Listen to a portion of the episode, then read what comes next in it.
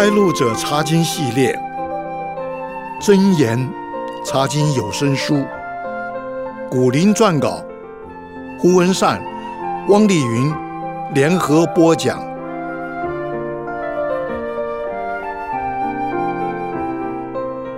亲爱的弟兄姐妹平安，我是文善，我是丽云，弟兄姐妹好。丽云，你喜欢住在都市还是乡村？如果从人情味的角度来看，我会比较喜欢住在乡村，因为邻里之间鸡犬相闻，守望相助。那么你呢？我也有同感。现代化的社会看重安全和隐私权，再加上忙碌，就使得朋友和邻里之间的来往少了，也因此失去许多与人相处的喜乐和益处。其实，神最初造人的时候就不喜欢人孤独。否则，他就不会造夏娃来帮助和陪伴亚当了，对不对？对，在整本圣经里面，《箴言》这卷书提供了最多有关朋友和邻里这方面的教导。这次，我们就一起来查考这个话题。好极了，这真是人人都有必要关心的话题。因为，除非只有你一个人住在孤岛上，否则你不可能没有邻居和朋友。可悲的是，有的人即使身在人群当中，也会刻意把自己孤立起来。箴言提到了这种人，请你读箴言十八章一节。箴言十八章一节：与众寡合的，独自寻求心愿，并恼恨一切真智慧。与众寡合的，就是指轻看社交生活，和大家老死不相往来的人。独自寻求心愿这句话，形容这种人只关心自己，不管别人怎么样。至于恼恨一切真智慧这句话，是指他不愿意接受别人的忠告，别人认为对的事情，他总是持相反意见。神的儿女要避免做这种不合群、不关心别人的人。不过，孤独固然是不好，要是找错了朋友，问错了对象。那后果也不见得乐观，对不对？中国民间流传孟母三迁的故事，孟母就是要为孟子选择好的邻里，才一再搬家。而中国古人说“有直有量有多闻”，就是在教人应该和什么样的人做朋友。没错，箴言在这方面的教导非常丰富。我们来查考有对比意味的格言。看看我们应该和什么人做朋友，又避免和什么人做朋友。请你读箴言十三章二十二十一节。箴言十三章二十二十一节：与智慧人同行的必得智慧，和愚昧人作伴的必受亏损。祸患追赶罪人，一人必得善报。这段话正像我们中国人所说的“近朱者赤，近墨者黑”。我们和什么样的人做朋友，就容易受感染，变成那样的人。丽云，这里说到和智慧人或者和愚昧人做朋友，会有什么不同的结局呢？和智慧人做朋友，会变得有智慧。箴言里的智慧人也是艺人，艺人有善报，所以学像他们也会有善报。善报在英文圣经是 prosperity，意思是。昌盛繁茂，这是很好的结局。相反的，如果和愚昧人做朋友，就必受亏损，意思是受到连累。愚昧人也就是第二十一节提到的罪人，对吗？祸患一直追着罪人而来，与他们为伍，真是贻害无穷。没错，还有什么人不应该来往呢？请你读箴言二十八章七节。箴言二十八章七节。谨守律法的是智慧之子，与贪食人作伴的，却羞辱其父。前半句说到，有智慧的人就会遵守律法，尤其是神的律法。如果从对比的角度来解读后半句，我们可以说，贪食人是指贪婪的人，他们为了追求享受，甚至于会去做犯法的事情。这样我就明白为什么这里说和他们作伴会羞辱其父了，因为和这些好吃懒做的人在一起，一定会受到他们的坏影响，也跟着去做犯法的事情。等到被人逮到，要受惩罚的时候，做父亲的就很丢脸了。没错，所以做父母的一定要关心儿女所结交的朋友，免得他们交错了朋友，后果就不堪设想了。除了愚昧人和好吃懒做的人不适合做朋友以外，箴言很明确地提到其他几种人也不适合交往。请你读箴言二十二章二十四、二十五节。箴言二十二章二十四、二十五节：好生气的人不可与他结交，暴怒的人不可与他来往，恐怕你效法他的行为，自己就陷在网罗里。列云。你认为好生气的人和暴怒的人是什么样的人？好生气的人可以为芝麻绿豆的小事儿发一顿脾气，而暴怒的人一受到刺激就暴跳如雷。所以这两种人的共同特性是缺乏耐性、心胸狭窄，不会控制自己的脾气。为什么不要和这两种人交朋友呢？这里说到的理由是。怕变得和他们一样坏脾气，以致难以自拔。是啊，朋友常见面看多了，自己不知不觉的就成了他们的翻版了。箴言还提到，不要和反复无常的人做朋友。请你读箴言二十四章二十一、二十二节。箴言二十四章二十一、二十二节：我儿，你要敬畏耶和华与君王，不要与反复无常的人结交。因为他们的灾难必忽然而起，耶和华与君王所施行的毁灭，谁能知道呢？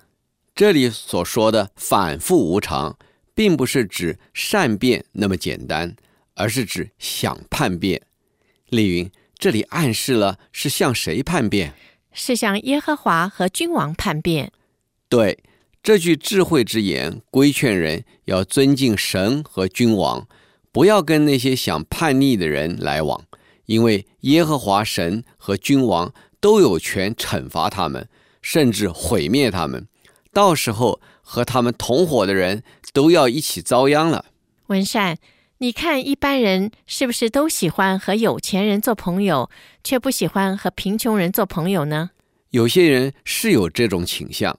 我们来看箴言怎么样提到这一点。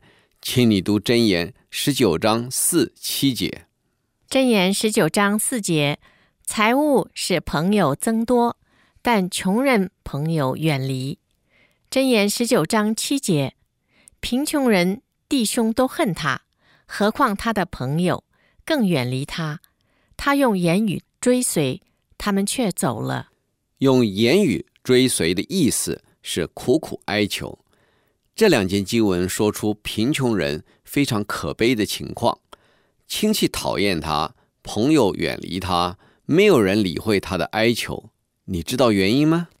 人穷了，亲戚朋友会远离，可能是怕他们来借钱，也可能是怕被他们连累。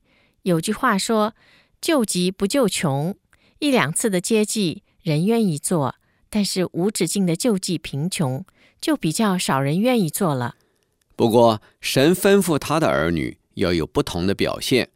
神一再要求他的选民以色列人要眷顾穷人，不可以轻视他们。主耶稣自己就特别赞美穷寡妇献上他养生的两个小钱。从新约圣经的书信，我们也看见使徒保罗和雅各长老。都很强调周济穷人的教导。是啊，基督徒虽然不是靠行善得救，但是得到救恩之后的信徒就应该存着怜悯之心去行善，那是我们应该结的果子，对吗？对，除了有钱人以外，有权势的人也是很受欢迎的。请你读箴言十九章六节。箴言十九章六节，好失散的。有多人求他的恩情，爱送礼的人都为他的朋友。这节经文的另一个翻译是：身居高位的人人都想巴结他，爱送礼物的人人都想做他的朋友。这真是人之常情。可惜他们不知道，至高无上的神才能够给人无穷尽的好处，他才是人真正应该去亲近的对象。没错，我们是尝过主恩滋味的人，有责任去传说这个好消息。丽云，请你综合一下我们刚才谈过的箴言，要我们选择什么样的人做朋友？智慧教师非常强调，我们应该选择敬畏神、有好品德的人做朋友。他们不一定有钱财，也不一定有权势。至于不适合做朋友的人，是那些不敬畏神、不尊重人、喜欢犯罪、贪求私欲的人。文善，我想有人听到这里可能会有个疑问：那些不可爱的人，不是非常需要福音吗？如果不和他们做朋友，怎么样帮助他们呢？这个问题问得好，没错。身为基督徒，我们所接触到的人，无论他们是好人还是坏人，都是我们传福音的对象。对恶人，我们更是希望他们接受救恩以后，可以悔改归正，成为新造的人。不过，当一个人还沉溺在罪中的时候，他就还不适合做我们的同伴。一起去共同策划事情，因为大家对事情的看法不一样，价值观也不一样，很难同负一恶。这倒是真的。我还没有成为基督徒以前结交的好朋友，在我信主以后就越来越谈不来了。不过，我的确继续在为他们祷告，希望有一天我们又在基督里成为好朋友。很好。除此以外，对灵命发生问题的主内肢体。我们应该帮助，但是也要小心，不能把他们当作言听计从的好朋友。请你读一下《加拉太书》六章一节。《加拉太书》六章一节，弟兄们，若有人偶然被过犯所胜，你们属灵的人就当用温柔的心把他挽回过来，又当自己小心，恐怕也被引诱。使徒保罗在这里提醒我们。帮助灵命出了状况的弟兄姐妹要有智慧，否则可能帮不成对方，自己反而陷入其中。同样的，帮助出了问题的朋友，更是不能大意或者感情用事，免得给了撒旦双赢的机会。嗯，这真是很重要的提醒。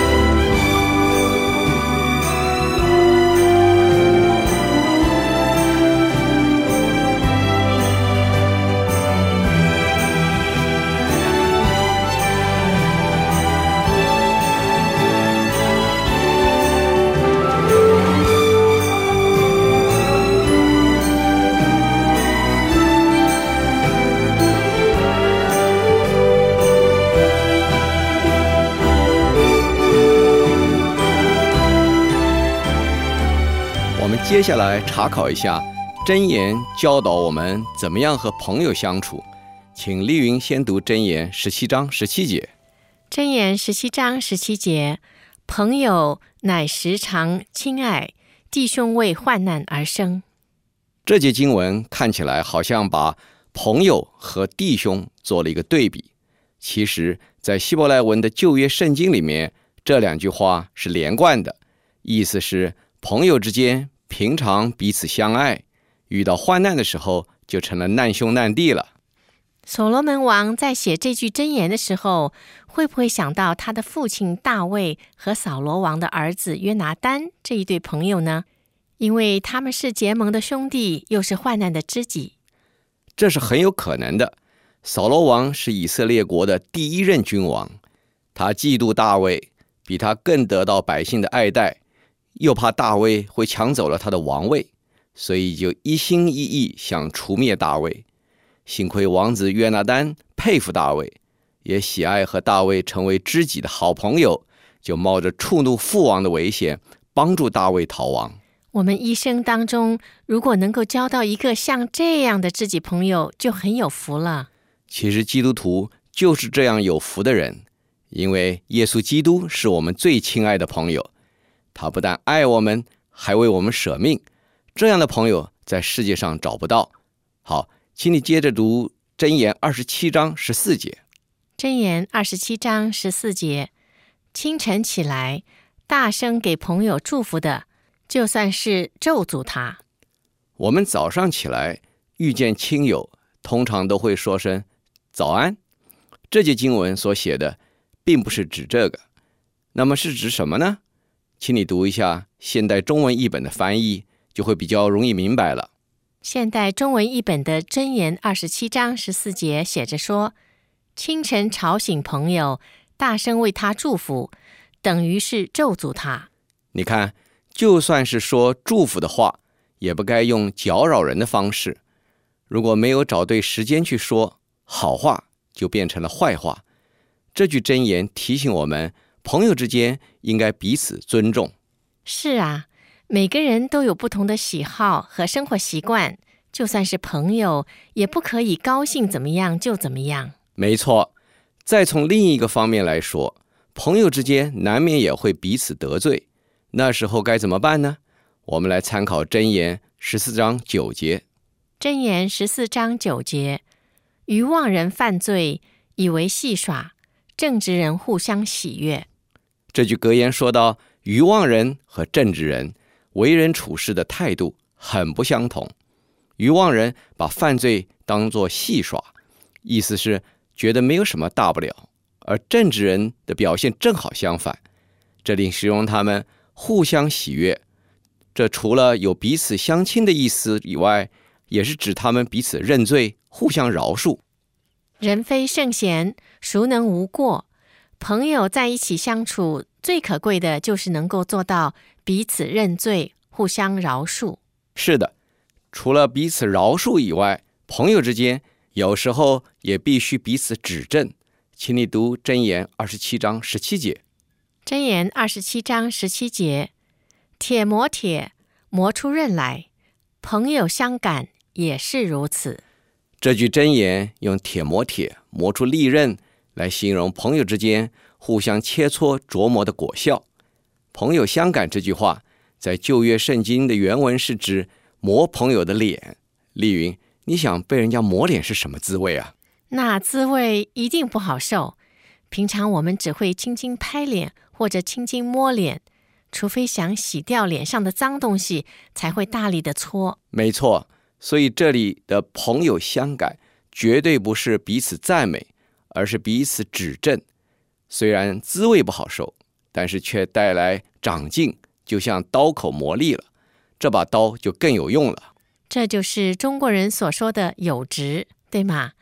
他们是会向你直言无讳的好朋友。对，这句箴言提醒我们要和朋友坦诚相交。我们来看箴言二十七章九节。怎么样形容朋友之间这种坦诚相交？箴言二十七章九节写着说：“高油与香料使人心喜悦，朋友诚实的劝教也是如此甘美。”在这里，把朋友诚实的劝教比喻成高油与香料。古代的高油和香料非常珍贵，不到特别的节日或者特别的场合不会使用。在伯达尼的玛利亚。他曾经把一整个玉瓶的真拿达香膏倒在主耶稣的身上，圣经上形容说，整个屋子都充满了香气。是的，这句箴言形容朋友之间彼此真诚的友谊，也是这么鼓舞人心的。我们接着来看一看，什么最会破坏友谊？请你读箴言十六章二十八节。箴言十六章二十八节。乖僻人播散纷争，传舌的离间密友。乖僻人和传舌的是指同一类的人，他们的特点就像这里所说的：播散纷争，离间密友。密友是指最亲密的朋友，喜爱搬弄是非的人，在人与人之间制造纷争，把原来非常亲密的朋友都离间了。我们要小心提防这种喜欢搬弄是非的人。那么你会怎么样提防呢？